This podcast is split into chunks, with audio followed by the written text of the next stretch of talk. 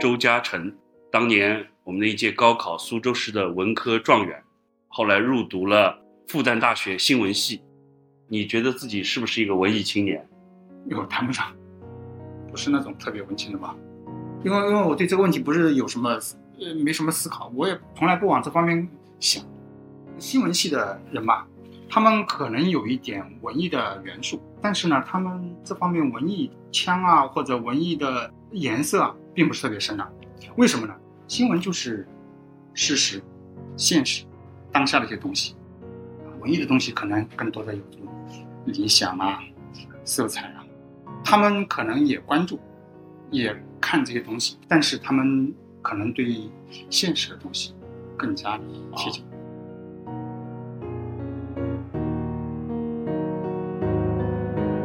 年轻时，我有过从事文艺工作的梦想。即使未曾实现，也留下了印记。直到今天，我仍然不介意被人称作文艺青年。不说社会上，单单在熟人中间，想法和我一样的总是少数。就像周嘉诚，读书在顶级文科专业，工作在强势媒体集团，却矢口否认自己是文青。怎样才是文艺青年？就像哈姆雷特。一百个人对此有一百个答案。小韩是我以前的同事，一直从事财务工作。他自谦地认为文艺浓度不够。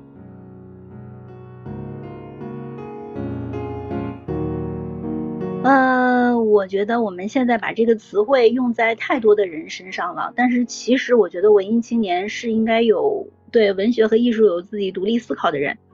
不要人云亦云的，比如说有一个展会，或者是有一种类型，大家现在都是一拥而去，变成一个网红的地方。但是你其实并不认可这种东西，你就不要去。你觉得自己算是一个文艺青年吗？我觉得我的浓度不是特别高。我认识的，或者是在某些活动里见到的，或者是朋友圈新认识的朋友，或者是看别人的东西。我有一种感觉，就是我的阅读量比别人要小很多，所以我觉得我的浓度不太够。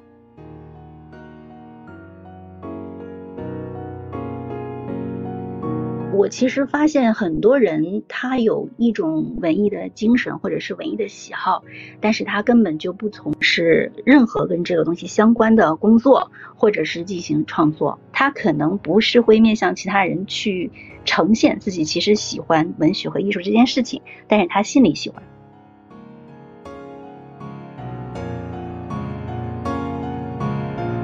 不从事相关工作却充满文艺精神。我一下子想起了马以超同学，他是成就卓越的水资源专家，又有一颗文艺的心。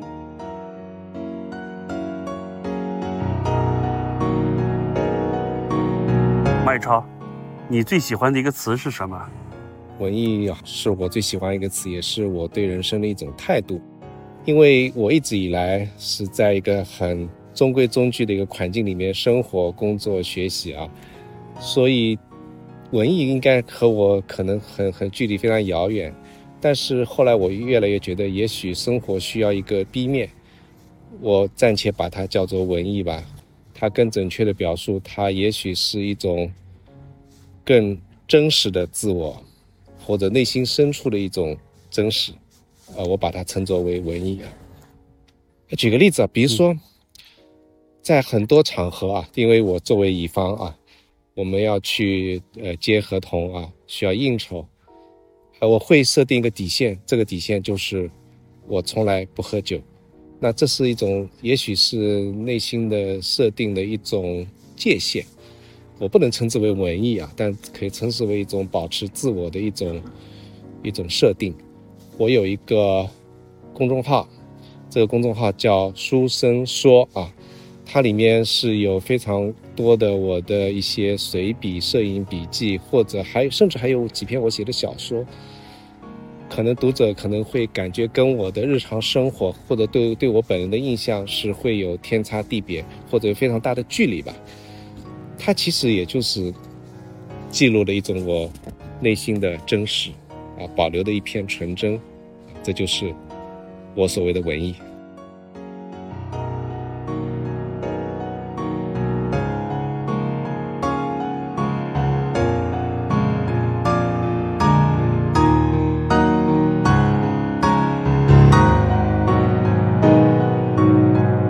这一季的播客里，我会围绕文艺生活主题与朋友们交流探讨。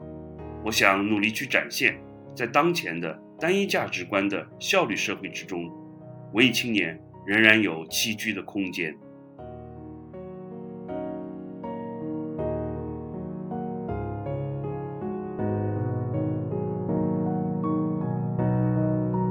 在我心目中，文艺青年应当符合三个标准：一是吸收。对文艺各个领域都有一定的涉猎，二是消化，形成了自身特有的审美口味；三是输出，在文艺创作上做出过努力或尝试。在我熟识的人中间，完全符合要求的，应该就是于尊瑞了。于尊瑞本职是医生，却拥有过人的文艺才华。他是苏州人，讲一口吴侬软语，说起英语来偏偏像北方人。我的意思是，他有时候会冒出苏格兰口音来。他工作时救死扶伤，业余时间把肌肉线条练得分明，往那里一站，有一种拳击手的威严。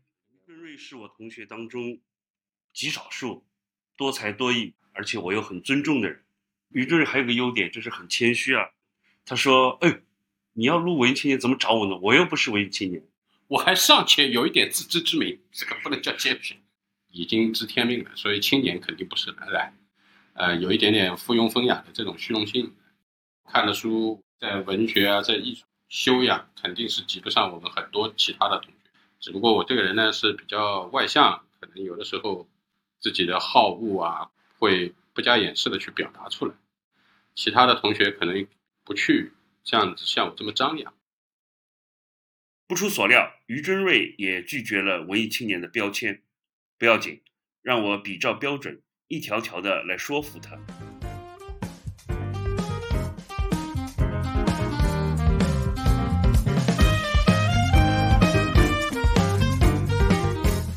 第一，余生涉足的文艺领域非常广泛，单单在音乐领域，他不但收听经验丰富。兴趣涵盖了各个音乐流派，唱片收藏量更是惊人。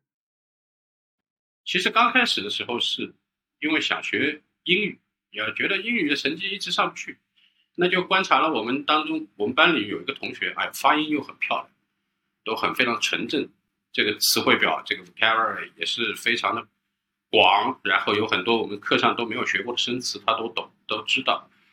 偶尔说出来的这种英文是非常的字正腔圆，那就很羡慕。去观察一下他是怎么学英语，因为家庭的关系，他可以呃看到很多这种原文的呃原原版的那种国外的报纸，然后可以看一些就是他父亲给他专门录制的一些欧美的原版的电影和原版的一些 MTV 啊这种。一方面觉得看到他看的那时候，在我们那个。年代，George Michael、Michael Jackson，然后，呃，那些 MTV 本身就是非常炫目的啊，很很好。然后歌词，然后看了之后也跟着去学着唱，然后这样子一下子呢，就确实激发了一个学英语的兴趣。英语的成绩呢，确实也有所这个进步。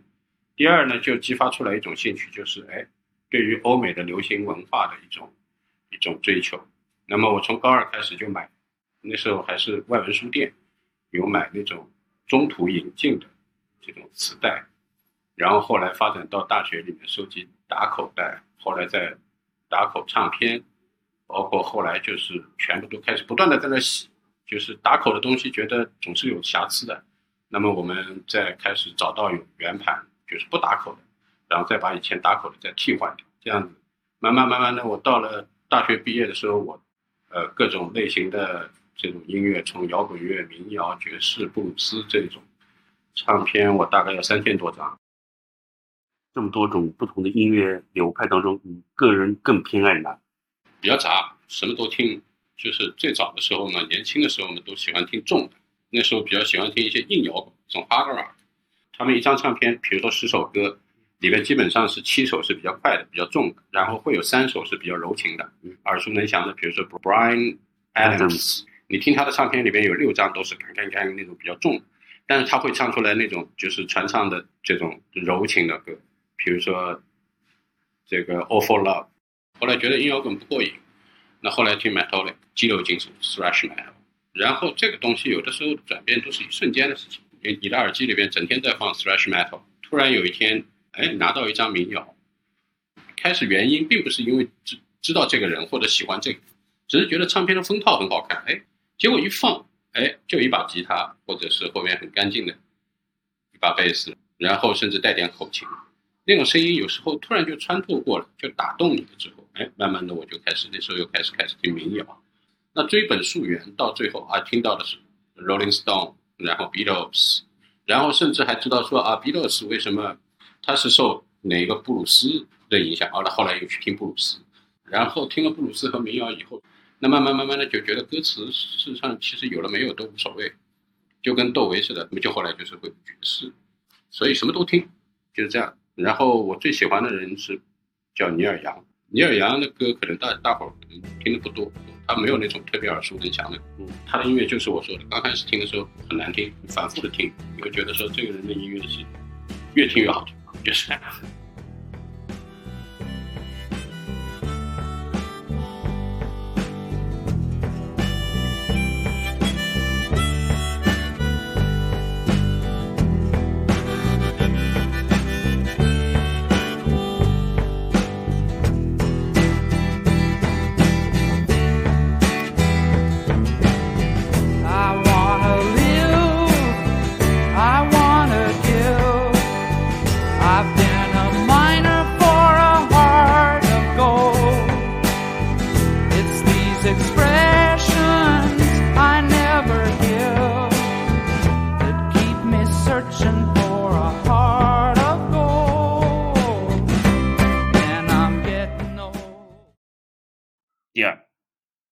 余生有鲜明的美学品味，对各文艺领域表达自己的看法，分析准确，言辞犀利，具有独特的穿透力和感染力。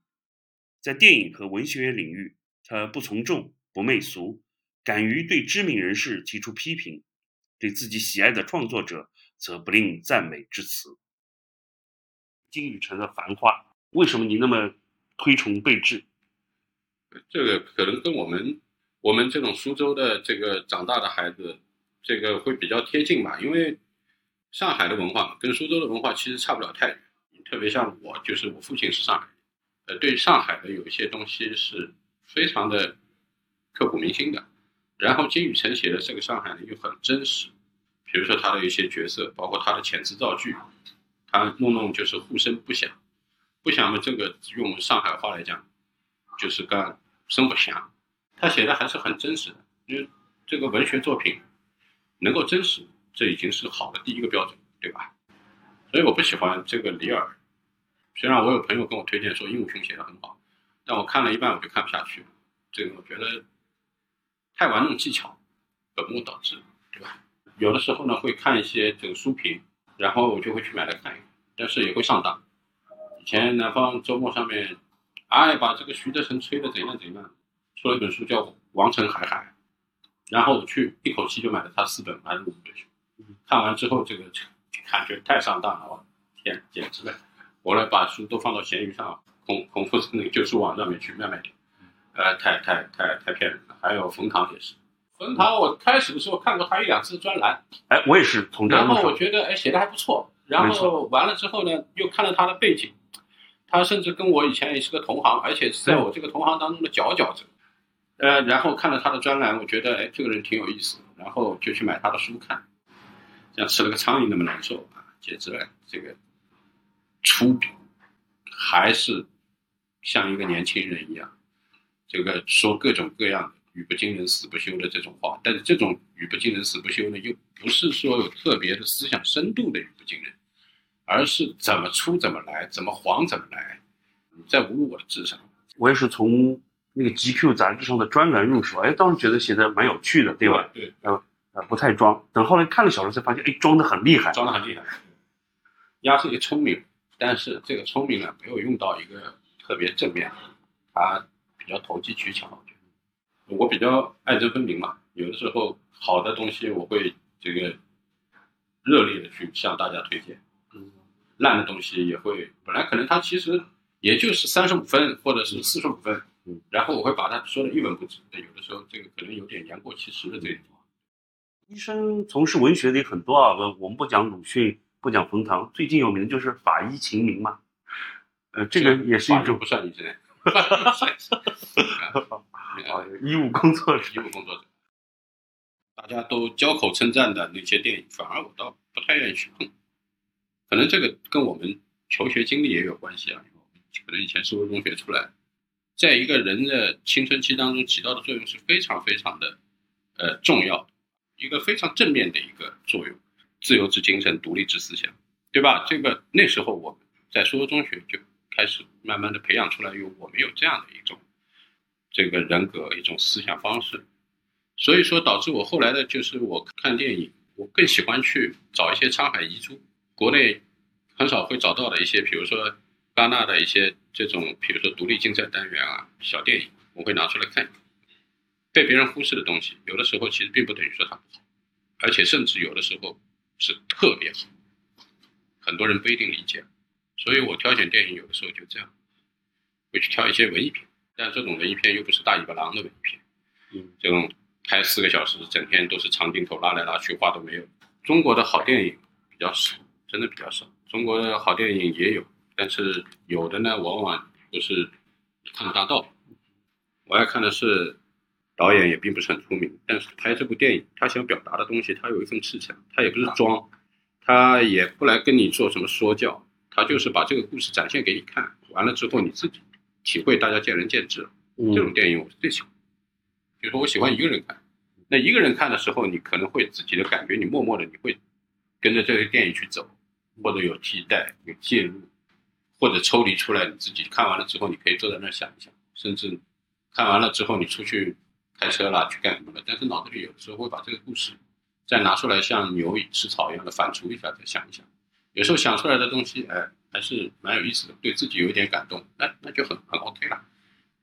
呃，有的时候我可能会看完一部电影很激动，我想写一点东西，把这个电影推荐给大家，写一个影评一样。我以前在朋友圈做过这种事情。嗯小鱼的电影评论，我在朋友圈以前看到时候，我都觉得特别犀利啊，讲话不留情面啊。你你曾经想开个公众号啊？我记得那个名字很有特色，叫什么？啊，对，随便起了个名字，闹着玩的，叫不会写影评的厨子不是好医生。但现在随着生活的这个比较忙，比较这个我也都是没有沉得下心来写这样写。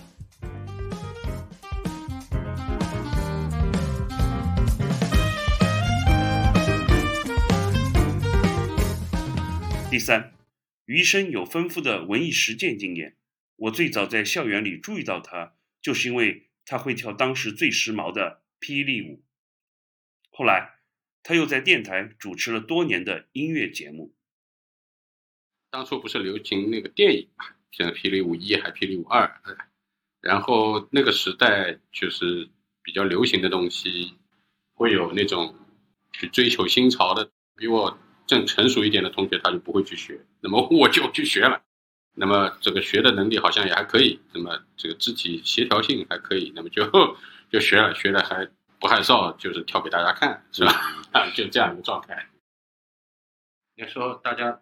就是有一些朋友一起就在那儿弹弹琴、唱唱歌的时候，那么也遇到了一些就电台的工作人员，然后他们知道了我的收藏量，后来正好苏州人民广播电台筹建一个调频叫音乐调频，就是音乐台。不得不说，这个广播电台的收藏量稍微有点可怜，一个柜子打开大概就两百张唱片。其实看上的并不是我的人，而是看上了我的唱片的这个。收藏量，把我拉去做节目主持人，就等于说就并购了一个唱片库，对吧？阴错阳错的做了一个节目主持人，就这样。其实我的普通话发音，包括我的嗓音各方面来讲，也可能并不是一个标准的节目主持人的，达不到那个水准。但是就是可能可以提供当时的这种官方的声音以外另一种声音，平时大家可能听不到的音乐一些介绍，然后包括一些理解。从九八年开始做到二零零零年吧，做了三年。感觉你那时候在电台，你的声嗓音比现在还要还要再低沉一点，是不是有点播音腔还是什么？在电台做节目的，做一档录播，做一档直播，一个小时的这一个节目当中，比如说你要放六七首歌，那么就要六七张唱片带好，然后还要带一个你的自己准备好的稿，你自己带一盘磁带，然后到录音室里面，把所有的这个播音台啊，所有的东西都调好，然后包括唱片什么放好。然后自己在那儿播，自己在那儿拉音乐，自己在那儿就是调。完了之后你录好，录好了之后你交给导播，然后他晚上八点钟放。那个环境就是一个比较安静的、幽暗的，就是只有一个导导音台上面有个台灯。那么你自己在那儿，相对来讲，这样的环境当中可能会造成的这个声音可能听上去会比较低沉。好像圣诞节前，不知道是在你自己节目还是别人节目，你去客串一下，就是。你谈一谈圣诞节苏州有哪些酒吧比较好玩，值得去？啊，我也做过这样的节目。对对对，我当时现在这不是小鱼吗？正在讲哪个哪个酒吧是什么特色，应该怎么去玩。哦，我当时觉得就特别好。嗯，OK，那时候我是一个 buffer，这个美国人说酒鬼叫 buffer，就是整天泡在酒吧里面喝酒。有的时候年轻医生嘛，然后有的时候经常会被朋友叫来，大伙儿都是这个也没有家庭。然后就经常去一些酒吧喝喝酒。当初正好是二零零零年左右，正好是苏州走上一个对外开放的一个快速路的时候，园区刚刚开始，陆陆续续的有外资公司进入，所以有很多老外在酒吧里面。到中国来的老外相对来讲都比较自来熟。然后我们也打打台球，然后喝喝啤酒，有时候反复去两次，见了面的时候就会打个招呼，然后就会聊两句。甚至有些老外后来都成了一些很好的朋友，所以这个我会对苏州的酒吧相对来讲会比较那时候会比较了解一点，但是后来就慢慢的随着这个年纪越来越大，然后自己的生活也开始慢慢的要建立家庭啊什么就开始没有，嗯，包括现在你来问我苏州什么酒吧我都不知道，你你自己也玩乐器的对吧？没有，我只是会一点点，就是以前就是会按两个和弦弹唱一下，然后。那时候就学了一两首歌，然后现在都已经弹不连线了。如果这些论据的说服力还不够，请让我引述一则令人又惊又喜的报道，来自二零零三年六月的《华西都市报》。本报与摩尔百盛举办的时尚先生大赛昨日火爆落幕，在欧洲房子西餐厅里，十位选手经过近三小时激烈角逐，苏州人于尊瑞以他渊博的学识、优雅的举止捧走亚军。值得一提的是，当时评审团中为首的是四川才子魏明伦老师。这么说来，认可于尊瑞一身文青气质的大有人在。其实，否认自己是文青却又洋溢着文艺生活气息的，也是大有人在。还记得节目开头发生的周嘉诚吗？在文字交流中，他提到一家人去日本旅行时。在镰仓住了整整五天。我们只是游玩的不急，不是一定要到名胜去打卡而已。看到好玩的就多留一会儿，看到好吃的就去吃一吃，玩不动了就回去歇歇。听房东说，聂耳在此遇难，我们就去看看他的纪念小广场。去圆觉寺时。找了小金安二郎的墓，去高德寺时去了镰仓文学馆，可惜大修不开门。回来后看了以下的作品：金阁寺、潮骚、春雪。据说镰仓文学馆的洋房是小说中的原型，还有睡美人。在宁静的小城市住五天。彻底享受放空，我完全能想象，也完全能做到。我曾经在菲律宾宿务岛做过同样的事，那是我度过的最好假期。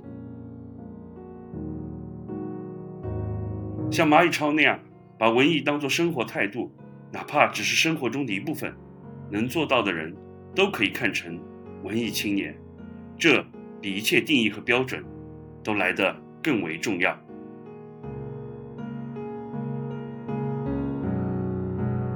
没有提到什么古典音乐啊、高雅音乐啊。古典音乐从我 本身的修养来说，我自己我也不够，对吧？这么谦虚。对，真的，我我听的古典音乐听的比较少，听的一些都是比较大陆的一些唱片。因为我个人觉得，那年轻的时候，我是一个比较 pretty hard 的那种人，然后所以说我那时候都听摇滚。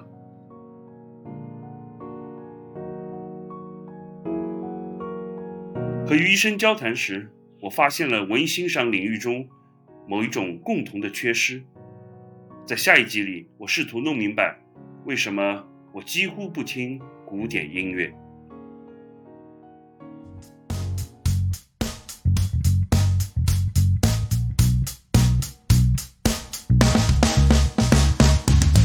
Ely and His Inclusive Friends is produced by C. Season 3 is a seven part series about all creations literary and artistic.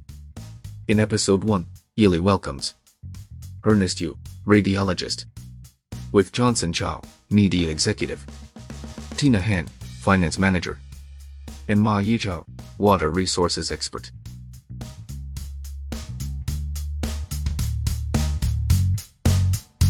Theme music, Violet in a Dream, is composed by Terry Ken and the song Heart of Gold by Neil Young.